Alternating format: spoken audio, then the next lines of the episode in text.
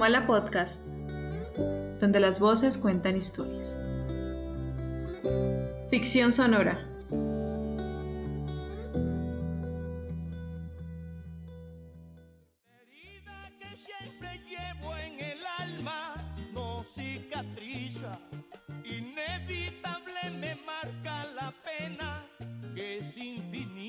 La Casa Grande es una novela basada en un hecho histórico, la huelga de los peones bananeros de la costa atlántica colombiana en 1928, que fue resuelta a bala por el ejército. Su autor, Álvaro Cepeda Zamudio, que entonces no tenía más de cuatro años, vivía en un caserón de madera con seis ventanas y un balcón de tiestos de flores polvorientas, frente a la estación del ferrocarril donde se consumó la masacre. Sin embargo, en este libro no hay un solo muerto, y el único soldado que recuerda haber ensartado a un hombre con una bayoneta en la oscuridad no tiene el uniforme empapado de sangre, sino de mierda. Esta manera de escribir la historia, por arbitraria que pueda parecer a los historiadores, es una espléndida lección de transmutación poética. Sin escamotear la realidad ni mistificar la gravedad política y humana del drama social, Cepeda Zamudio lo ha sometido a una especie de purificación alquímica y solamente nos ha entregado su esencia mítica, lo que quedó para siempre más allá de la moral y la justicia y la memoria efímera de los hombres. Los diálogos magistrales, la riqueza viril y directa del lenguaje, la compasión legítima frente al destino de los personajes, la estructura fragmentada y un poco dispersa que tanto se parece a los recuerdos, todo en este libro es un ejemplo magnífico de cómo un escritor puede sortear honradamente la inmensa cantidad de basura retórica y demagógica que se interpone entre la indignidad y la nostalgia. Por esto La Casa Grande, además de ser una novela hermosa, es un experimento arriesgado y una invitación a meditar sobre los recursos imprevistos, arbitrarios y espantosos de la creación poética. Y es, por lo mismo, un nuevo y formidable aporte al hecho literario más importante del mundo actual, la novela latinoamericana. Un experimento arriesgado, Gabriel García Márquez.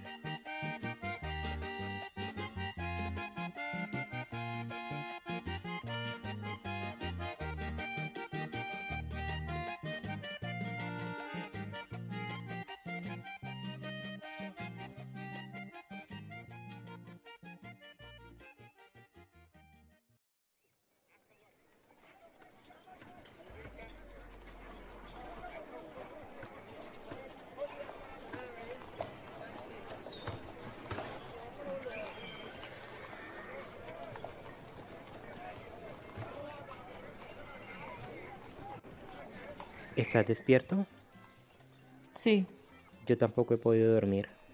La lluvia me empapó la manta. porque llueve tanto si no es época? ¿Por qué crees tú que llueve tanto? No sé, no es época. ¿Quieres un tabaco? Bueno. ¿Qué vaina? Se me mojaron todos. No importa. ¿Cómo vamos a fumarlos así? No importa. A ti nunca te importa nada. Apuesto que tampoco te importa que la lluvia no nos haya dejado dormir. La lluvia no me molesta. Entonces, ¿por qué no has dormido? He estado pensando. ¿En qué? En mañana. ¿Tienes miedo? El teniente dijo que tienen armas, pero yo no creo. He estado pensando por qué nos mandaron. ¿No viste lo que dijo el teniente? No quieren trabajar, se fueron de las fincas y están saqueando los pueblos. Es una huelga. Sí, pero no tienen derecho también quieren que les aumenten los jornales. Están en huelga. Claro, y por eso nos mandaron, para acabar con la huelga. Eso es lo que no me gusta. Nosotros no estamos para eso. ¿No estamos para qué? Para acabar con las huelgas. Nosotros estamos para todo. A mí me gusta haber venido. Yo no conozco la zona. Y estar en comisión es mejor que estar en el cuartel. No te pasan revista, no te llaman a relación, no te pueden meter al calabozo. Sí pueden. ¿Cómo pueden si estamos en comisión? Mm, no sé, pero sí pueden. De todas maneras, es mejor que estar en el cuartel. Sí, pero no está bien. ¿Qué importa que esté bien o no? La cosa es que estamos en comisión y no en el cuartel. Sí importa. Ahora sí importa. Lo que pasa es que tienes miedo. Que voy a tener miedo. Entonces, ¿por qué te preocupas? Porque si es una huelga tenemos que respetarla y no meternos. Ellos son los que tienen que respetar. ¿A quién? A las autoridades, a nosotros. Nosotros no somos autoridades, nosotros somos soldados. Autoridades son los policías. Está bien, pero los policías no sirven. Por eso nos mandan a nosotros. Lo que pasa es que los policías no han podido con ellos. Tú tienes miedo. ¡Qué vaina! Que no tengo miedo. Lo que pasa es que no me gusta eso de ir a acabar con la huelga. ¿Quién sabe si los huelguistas son los que tienen la razón? No tienen derecho. ¿Derecho? ¿A qué? A la huelga. ¿Tú qué sabes? El teniente dijo. El teniente no sabe nada. Eso sí es verdad. Él repite lo que le dice el comandante. Esta mañana, cuando estábamos amarrando los morrales, dijo, las bayetas y las esteras nada más. Y ya cuando veníamos para el barco nos hizo desbaratar los morrales, sacar las bayetas y las esteras y nos mandó al almacén por las mantas gruesas. Ya no van en cubiertas sino en los planchones, dijo. No sabe nada. ¿Quién dijo que estaban armadas? El teniente. Cuando nos formaron para instrucción. ¿No oíste? No. ¿De dónde crees tú que han sacado las armas? No tienen armas. Nada más los machetes. ¿Cómo lo sabes? Son jornaleros. Y por eso no van a tener armas. Sí, por eso. Ayúdame a exprimir la manta porque cuando entremos a los caños viene el mosquito. Coge tú la otra punta y tu manta. ¿No te tapaste con la manta? No. ¿Te empapaste íntegro? No importa. ¿Qué hiciste con la manta? Envolví fusil para que no se me mojara. Los habían hecho marchar del cuartel al puerto esa tarde. La distancia era corta, pero las botas eran nuevas y grandes, y el cuero nuevo de las cartucheras y de los morrales no había sido ablandado todavía por el sudor. En el puerto los hicieron esperar varias horas. Eran muchos y hubo que amarrar los botes antes de embarcarlos. El embarque fue lento. Hubo que hacerlo por la popa y los clavos de las botas resbalaban continuamente sobre las planchas lisas. Mientras esperaban, les habían ordenado ponerse los fusiles en bandolera, pero los travesaños bajos tropezaban con los cañones y como con las cantimploras y los morrales puestos no podían atravesar los pasadizos a los lados de la caldera, tuvieron que quitárselos y recorrer el buque hasta los botes con el equipo en las manos. El embarque fue confuso y lento. Cuando les tocó el turno a los últimos, ya llevaban varias horas de estar esperando. Se acomodaron sobre las estivas de los botes, con los fusiles entre las rodillas. Algunos tuvieron miedo durante la travesía del río. Había viento fuerte de diciembre y los botes se movían pesados, en desacuerdo con los buques, templando y distendiendo los cables que molían limpiamente las astillas de leña contra las bordas. Los que iban en la proa de los botes se mojaron. Antes de entrar al caño pudieron ver al otro lado, completa, iluminada, la ciudad. No lo habían visto nunca. Cada uno creyó reconocer las luces de los sitios familiares. El primer asombro los agrupó. Los amigos se buscaron por sobre las otras cabezas que se estiraban buscando a sus amigos. Cada uno dijo, allá está el cuartel, y señalaron con los brazos en todas direcciones. Entraron al caño como a un túnel, los botes demasiado anchos y los buques con los planchones demasiado largos. Tropezaban contra las orillas forradas de manglet, tirándolos unos sobre otros teniendo que esquivar constantemente los fusiles verticales para no golpearse. Todo lo que era nuevo, el chorro incendiado e increíble de las chimeneas, los movimientos torpes de los barcos perfectamente obedientes a los sonidos volubles de la campana, las laderas que se abrían de pronto para dejar descubierto un rancho, un fuego pequeño y el ladrido de un perro. Todo lo que era nuevo se hizo igual, repetido, conocido. Entonces el sueño comenzó a doblarlos sobre los fusiles, contra los listones de las estivas, contra los hombros y las espaldas y las caderas de todos. De pronto, inesperadamente, principió a llover. Tengo hambre. ¿Ya llegamos?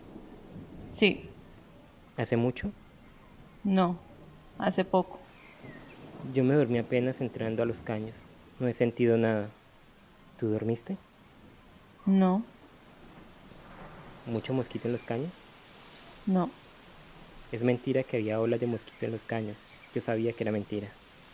No era mentira. ¿Siguió lloviendo toda la noche? Sí. ¿Por qué estamos aquí parados? Están soltando el bote. Mm, ¿Dónde vamos a tomar el café? Yo tengo hambre. No sé, tal vez en la estación. ¿Por qué en la estación? ¿Acaso aquí no hay cuartel? Además tenemos que poner a secar las mantas si es que sale el sol hoy. Tienes que poner a secar tus caquis. No creo que nos den tiempo para secar nada.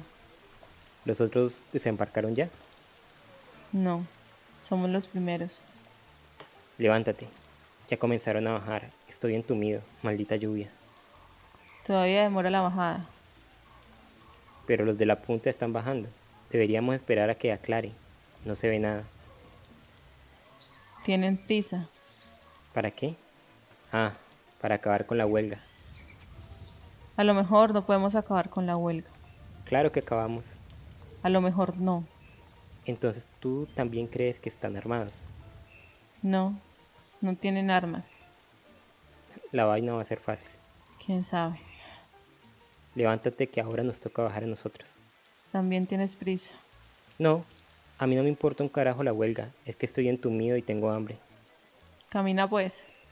No, espera. Voy a mirar aquí para acabar de mojar todo esto. Cuando los botes tropezaron contra la ladera enchumbada y se quedaron quietos, los que estaban dormidos comenzaron a despertarse. No había amanecido todavía. Despertaron lentamente. Primero los brazos y las piernas y los cuerpos recordaron la vecindad de otros brazos, otras piernas y otros cuerpos. Luego las manos soltaron y apretaron nuevamente los fusiles para reconocer su forma y su peso. Por último, los ojos comenzaron a distinguir puntos de referencia en la oscuridad. Los reflectores de los barcos transitaron minuciosamente la cubierta de los botes, casi como una afrenta. La luz les golpeó con un manotazo plano y ardiente. Algunos se protegieron la cara con el brazo libre, otros apenas se volvieron y la luz se deslizó sobre las gorras y sus nucas mojadas. Ya todos estaban despiertos. El desembarco fue menos lento y menos confuso. Tenían ganas de moverse y de llegar. No les importó que tuvieran que tirarse al agua espesa que separaba la prueba de los botes de la orilla. Tenían ganas de moverse. Se tiraron al agua y el fondo se dio bajo el doble peso de los cuerpos y el equipo. Las piernas se hundían en el barro, en un chapoteo hediondo. Pero desembarcaron con rapidez. Casi con prisa, atravesaron el trecho que los separaba de la orilla y subieron al barco apoyándose en las culatas de los fusiles. Lo único que tenía seco eran las botas. Ahora sí quedé todo mojado. Me las voy a quitar. Todavía tenemos que caminar hasta la estación. Solamente para vaciarlas. Las tengo llenas de agua. La estación queda lejos. ¿Muy lejos? Mm, como una legua. ¿Y dónde carajo vamos a tomar el café? En la estación. Debíamos acampar aquí y tomar el café. Después podemos ir donde quieran. No, tenemos que estar en la estación cuando llegue el tren. ¿El tren? ¿Cuál tren? El que nos va a llevar a la zona. Sí, ya sé. Me lo explicaste anoche, pero lo había olvidado. Con esta hambre no puedo uno estar pendiente de nada. ¿A qué hora sale el tren?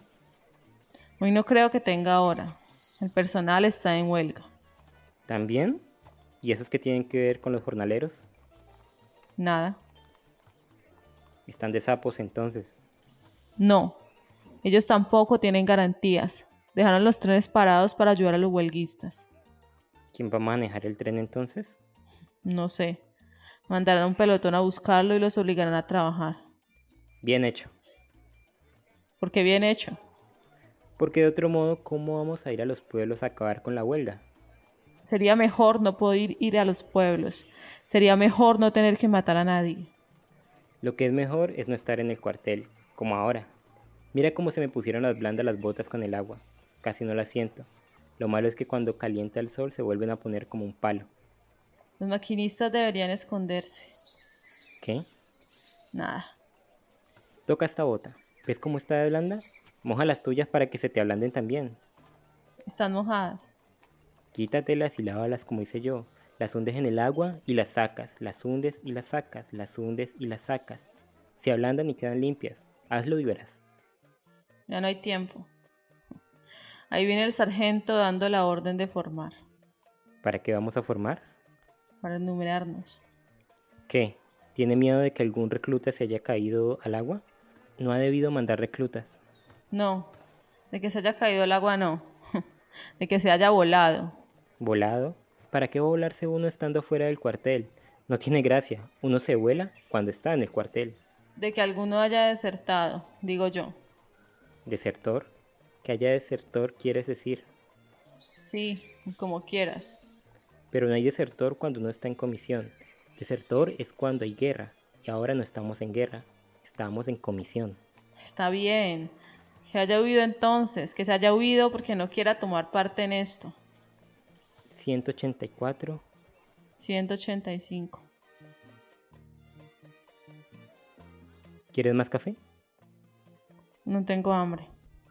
Después de hacernos esperar tanto, no nos dan sino café. Yo sigo con hambre. Tómate el mío. ¿En serio? ¿No lo quieres? No, dame tabaco. Todavía no están secos. No importa, dámelo así. ¿Qué gusto le encuentres masticándolo? Me distraigo. A las tripas mías no les distrae nada. Me suenan del hambre. ¿Masticando tabaco se te quita el hambre? Sí. Voy a masticar un poco para ver. ¿Dónde aprendiste eso? Hace tiempo en el pueblo. ¿También para quitarte el hambre? Sí, nunca había suficiente comida. La misma vaina que en el cuartel. Aquí no hay suficiente comida porque los sargentos se roban la plata. En mi casa era porque no había plata. Se roban la plata y la comida.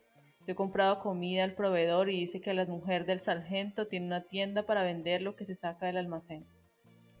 El que contrató este café debió robarse bastante. Ni siquiera dieron bollo. Les voy a preguntar a las mujeres que trajeron las ollas. ¿Para qué? Si el sargento se da cuenta que andas averiguando, te mete en el calabozo. Aquí no me pueden meter al calabozo, no estamos en el cuartel. ¿Te pone un castigo entonces? Deben decírselo al comandante. El comandante también roba. No creo. Es el que más roba. Bueno, todos roban, pero el sargento es el peor porque nos roba a nosotros. Se roba la plata, la comida de nosotros y nos hace pasar hambre. Si el comandante roba, le roban al gobierno y eso no importa. Importa más porque le roba a la patria. La patria no es el gobierno, la patria es la bandera. Robarle al gobierno no es robar eso, lo sabe cualquiera. Vamos a caminar hasta donde están aquellos. ¿Quieres? No, tengo que limpiar el fusil. Se me llenó de barro cuando desembarcamos. El mío también se me hundió en el barro, pero no lo voy a limpiar ahora. Yo sí, no voy a andar con un fusil oxidado. ¿Sabes? En este pueblo hay mujeres. ¿Quién te lo dijo? Nadie. Yo las vi. ¿Dónde? En esa casa de la esquina frente a la que dice hotel. Fui a buscar a las que hicieron el café para ver si había algo más que comer y la ventana está abierta. Y vi las mujeres. A lo mejor no son. Sí son. Tienen trajes largos y las caras todas pintadas. Además, la sala está adornada con papel crespón, como para un baile. Claro que son. ¿Tú crees que tendremos tiempo para echar una pasada? No sé. Lo único es que no parecen francesas. Parecen de aquí. Ese tren no va a venir nunca. Es mejor que no venga. ¿Por qué? Así no tendríamos que ir. Y si nos hacen marchar, es mejor que venga. No nos harán marchar. ¿Cómo sabes? Los pueblos quedan muy lejos. ¿Tú has estado en los pueblos? No, ¿A qué pueblo vamos? no sé. A todos será. ¿Todos están en huelga? La zona está en huelga. ¿Las zonas son todos los pueblos? Sí, ¿Cuántos pueblos hay? no sé. ¿Bastantes? Ay, sí, bastantes. Tú sí preguntas. ¿No te gusta que te pregunten? Me da lo mismo. Mejor que haya bastantes pueblos, así nos demoraremos más acabando con la huelga y no tenemos que volver al cuartel. Me aburro aquí esperando. ¿Por qué no vendrá ese tren? No habrán encontrado a los maquinistas. Tal vez no las han podido obligar a venir. Nosotros los hubiéramos traído a culatazos. Seguro mandaron a unos pendejos. Nosotros los hubiéramos traído hace rato. ¿Crees tú? Yo sí creo. A culatazos los hubiera traído yo. No creo que esos estén armados. No tienen derecho a pegarles. No pueden obligarlos a venir si ellos no quieren. Claro que tenemos derecho. Para eso estamos aquí. Están en huelga. Ya sé. Pero eso no importa. Sí importa. Está bien. ¿Qué vaina ese tren que no viene? ¿Tú crees que nos den tiempo para echar una pasada para ver las mujeres? No sé, creo que no. Pero si el tren no viene, tienen que llevarnos a alguna parte. No vamos a pasarnos todo el día aquí en la estación. Si el tren no viene hoy, nos hacen pasar la noche en el cuartel. ¿En este pueblo hay cuartel? Sí. Pero no hay soldados. Muy pocos. ¿Y dónde está el cuartel? En la plaza, frente a la iglesia. ¿Tú conoces este pueblo? No. ¿Cómo sabes entonces? Los cuarteles y las iglesias siempre están juntos. Siempre están en las plazas. Si pasamos la noche aquí, yo me vuelo. Tengo ganas de echar una pasada por donde las mujeres. Yo no he montado nunca en tren. ¿Y tú? Yo sí. ¿Muchas veces? Sí. ¿Te gusta montar en tren? Mm, me gusta más verlo pasar. Yo sí lo he visto pasar, pero no he montado nunca. Vivimos un tiempo cerca de una parada. ¿Como esta? No, esta es una estación. Allá no paraban siempre, sino cuando habían pasajeros. Íbamos todos los días a vender higos. Cuando no paraban nos comíamos los higos por la noche. Entonces era mejor que no parara. No, porque cuando paraban podíamos vender algunos higos. Sabíamos que tomaríamos café dos o tres mañanas. A mí me gustan más los higos que el café. ¿A ti no? No sé, hace tiempo que no como higos. Y habían tantas mañanas cuando no teníamos café que he olvidado la diferencia. ¿Cómo eran los higos? Grandes y morados y estaban llenos de bolitas por dentro. ¿Cómo eran los trenes? Largos y alegres. Y cuando no paraban la gente saludaba desde los vagones. Eso era lo mejor. El único tren que yo he visto es el de Puerto Colombia, pero es chiquito y no lo he visto andando. Cuando está parado la gente no saluda, ¿verdad? No, no saluda. Mira nada más. Este pueblo es feo. Todos los pueblos son iguales. Pero este es más feo. Yo no había visto nunca paredes cubiertas de sal. Aquí no necesitan comprar sal. Con raspar las paredes tienen. Esa sal no se come. ¿Por qué? Eh, no sé, pero no se come. En este cuartel no los hacen trabajar. Todo está oxidado y lleno de sal. Sí, es verdad. ¿Viste que nadie se asomó cuando pasamos? Ni siquiera los pelados. Es que ya saben para qué estamos aquí. Ya nos tienen rabia. ¿Por qué nos van a tener rabia? ¿No es culpa de uno? ¿Quién sabe? Es culpa de los huelguistas. De los huelguistas no, de la compañía. Bueno, pero de nosotros no. ¿Quién sabe? ¿Viste la casa de al lado? Es grande, da hasta la otra calle. Por ahí nos podemos volar esta noche y está toda cerrada. ¿Tú crees que hay alguien? Sí hay. No importa. El patio da con el patio del cuartel y la paredilla es baja. Por ahí nos podemos volar. Yo no tengo ganas. Yo sí. Yo me vuelo esta noche. De la estación al cuartel caminaron. Con los fusiles en bandolera y los morrales sobre el hombro derecho caminaron sobre calles cubiertas de barro, salitroso y caliente, y de charcos llenos de agua salitrosa y fresca. Algunos se quitaron las botas ya secas y se quedaban en el centro de los charcos chapoteando el agua espesa. Caminaron lentamente, sin prisa mirando sin entender bien las puertas y ventanas cerradas al lado y lado de las calles. Habían pasado todo el día en la estación, los primeros sentados en los bancos largos de madera, los otros tirados en el suelo, recostados a las columnas de hierro gris en cuclillas a lo largo de la plataforma. Algunos habían dormido, otros habían mirado mucho tiempo los rieles vacíos que iban juntándose a medida que se alejaban y se perdían en un punto impreciso en la base de la montaña. Todos se fastidiaron. Se cansaron de mirar el pueblo cerrado, muerto, que comenzaba frente a la estación. Después de unas horas ya no se les importó. Se agruparon alrededor de lo que conocían, de sus fusiles y morrales y de sus amigos, y ya no esperaron nada. La distancia entre la estación y el cuartel era corta y la caminaron en silencio, por las calles y por casas en silencio. El cuartel era sucio y casi deshabitado. Entraron caminando hasta el patio central rodeado de arcos y de puertas, embaldosado de ladrillos rojos y frescos.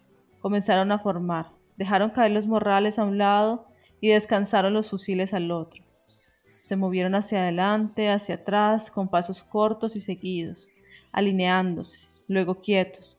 A diserción se numeraron. Cuando dieron la orden de romper filas ya sabía a qué puertas dirigirse y sobre qué camastros tirar los cascos y tender las mantas. Ya eran ellos mismos otra vez. Ya habían recuperado su rutina. ¿No vas a dormir? No tengo sueño. Entonces me acompañas. No. ¿Tienes plata? Mm, sí, dos pesos. ¿Me prestas uno? Bueno. ¿Estás seguro de que no quieres? Vamos a volarnos. Ya tocaron silencio. No tengo ganas. Deja que las veas. Te digo que no parecen francesas. A lo mejor no son. Sí, son. Yo las vi. Vamos. Tal vez estas dejan que uno se quite el pantalón. No quiero, no quiero, no quiero. Está bien. No te pongas rabioso. Tengo rabia, es que no quiero ir.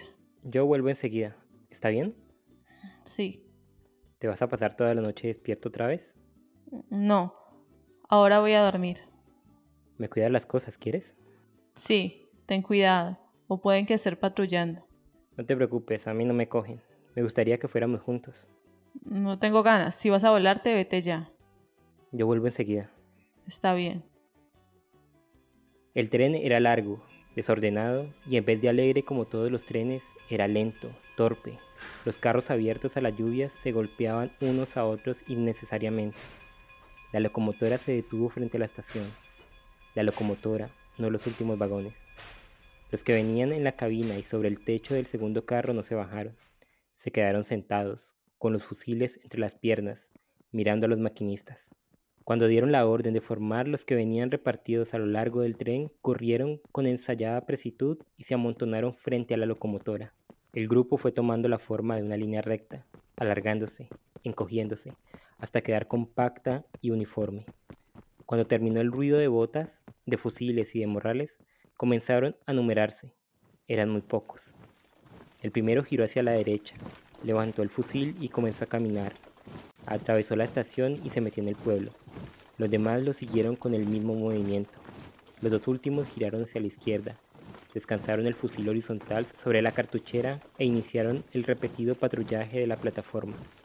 Entonces se oyó el pitazo, corto, agudo, frío, como un cuchillo, como una señal. La columna se detuvo amontonándose por un momento. Algunos volvieron la cabeza, mecánicamente, sin curiosidad, sin asombro, mecánicamente. Luego, sin haber entendido, siguieron caminando. El corneta de la guardia atravesó corriendo el patio, todavía oscuro, y se subió a la tarima. El sonido limpio, preciso, conocido, llenó todo el cuartel. En los largos salones en silencio, el hierro oxidado de las camas comenzó a crujir, y por un momento el ruido de los cuerpos, de las botas, de las cantimploras, de los fusiles, y sobre todo el ruido indeciso del apremio cubrió el sonido de la corneta. Formaron de cuatro en fondo, de espaldas a la talima donde la corneta seguía sonando, urgiendo. La corneta se cayó y el gran espacio donde había estado todos los ruidos se llenó lentamente con claridad que empezaba a caer sobre el patio. No se enumeraron. Con pasos precisos, acompasados a la voz que los marcaba, en formación, con los fusiles al hombro y los morrales finos sobre la espalda, salieron del cuartel. Marcharon sobre las mismas calles, con la vista fija sobre la nuca del que marchaba enfrente, sin mirar a los lados los huecos de las puertas y a las ventanas abiertas. Con pasos seguros, marcharon sobre los chorros y el barro salitroso. El agua de los charcos brincaba ahora bajo el peso de los cuerpos, el doble peso del metal y el cuero. El barro emergía brillante a cada golpe de las botas. Marcharon todos en fila de cuatro en fondo y una sola de tres hasta la estación. Todavía no era la muerte, pero llevaban ya la muerte en la yema de los dedos. Marchaban con la muerte pegada a las piernas. La muerte les golpeaba una nalga a cada trance. Les pesaba la muerte sobre la clavícula izquierda, una muerte de metal y madera que habían limpiado con dedicación. Los que se habían quedado en la estación se reunieron al otro lado de la calle, frente al hotel. Tuvieron miedo al principio. Eran siete. Pero los hombres no tenían ademanes hostiles y entonces solamente quedó la curiosidad. Estaban allí, al otro lado de la calle, todavía con los fusiles horizontales sobre las cartucheras, mirando simplemente, sin entender mucho lo que sucedía, sin tratar siquiera de entender, solamente mirando cómo los hombres fueron llegando en grupo, saliendo de todas las calles y de todas las casas que parecían desiertas y vacías. Cuando los grupos se juntaron en la estación y ya era muchedumbre, Se subieron a los vagones, a la locomotora. Cuando ya no había sitio en los vagones, se subieron a los techos de los vagones y al techo de la locomotora. Ocuparon los trenes llenándolos con sus vestidos limpios, sus sombreros cortos de paja amarillosa y sus machetes quietos dentro de las vainas manoseadas. Cubrieron el tren, apretujándose en los carros abiertos y sobre los techos de los vagones cerrados, colgándose de las esterillas de los frenos y de los estribos de la locomotora, y se quedaron sobre el tren, en silencio, con determinación y en paz. Te busqué por todas partes y no te encontraba. Tuve miedo. Tuve miedo cuando oí tantos disparos. ¿Por qué los mataron? No tenían armas. Tú tenías razón, no tenían armas. ¿Y ahora qué vamos a hacer? Yo tengo que volver. Quiero verla de día. Quiero ver cómo es de día. ¿Tú crees que volvamos al cuartel? No nos van a dejar aquí con todos estos muertos. ¿Sabes? No fui donde las mujeres. No tuve necesidad de ir donde las mujeres. En la casa de al lado, ¿te acuerdas? La que estaba cerrada. Hay gente. Ella debe vivir ahí porque estaba en el patio. Sola en el patio. No le he visto bien la cara. Tampoco habló. Después, un rato después, se puso a llorar. No gritando, sino despacio. Casi no se oía que estaba llorando. Yo no entiendo, no entiendo nada. Tienes que volver conmigo, tienes que explicarme. No me tocó, ni siquiera se agarró a mí, ni siquiera alzó los brazos. Con los ojos abiertos se dejó. No la obligué. No me vas a creer, pero no la obligué. Ella se dejó. No la he visto bien, pero es casi de mi alto y olía a cananga. Al principio olía a cananga, después olía a sangre. Mírame los dedos, es como si me hubieran cortado. Por eso me demoré, porque enseguida se fue, se metió a la casa y yo me quedé en el patio mirando el corredor oscuro. Me quedé toda la noche mirando el corredor, sin saber qué hacer. Ahora sé que el miedo lo tuve desde antes de oír los disparos. Estaba sentado sobre el techo del vagón. Yo me acerqué. Uno bajó los brazos. No sé si iba a saltar. Cuando alcé el fusil, el cañón casi le toca la barriga. No sé si iba a saltar, pero yo lo vi bajar los brazos. Con el cañón casi tocándole la barriga disparé. Quedé colgado. Quedé colgado en el aire como una cometa. Enganchado en la punta de mi fusil. Se cayó de pronto y el disparo. Se desenganchó de la punta del fusil y me cayó sobre la cara, sobre los hombros, sobre mis botas. Entonces comenzó el olor. Olía mierda. El olor me había cubierto como una manta gruesa y pegajosa. Y olí el cañón de mi fusil. Me he olido las mangas y el pecho de mi camisa. Me he olido los pantalones y las botas. Y no es sangre. No estoy cubierto de sangre, sino de mierda. No es culpa tuya, tenías que hacerlo. No, no tenía que hacerlo. Dieron la orden de disparar. Sí. Dieron la orden de disparar y tuviste que hacerlo. No tenía que matarlo, no tenía que matar a un hombre que no conocía. Dieron la orden. Todos dispararon. Tú también tenías que disparar. No te preocupes tanto. Pude alzar el fusil. Nada más alzar el fusil, pero no disparar. Sí, es verdad. Pero no lo hice. Es por la costumbre. Dieron la orden y disparaste. Tú no tienes la culpa. ¿Quién tiene la culpa entonces? No sé. Es la costumbre de obedecer. Alguien tiene que tener la culpa. Alguien no. Todos. La culpa es de todos. Maldita sea, maldita sea. No te preocupes tanto. ¿Tú crees que se acuerde de mí? En este pueblo se acordarán de nosotros, en este pueblo se acordarán siempre. Somos nosotros los que olvidaremos. Sí, es verdad. Se acordarán.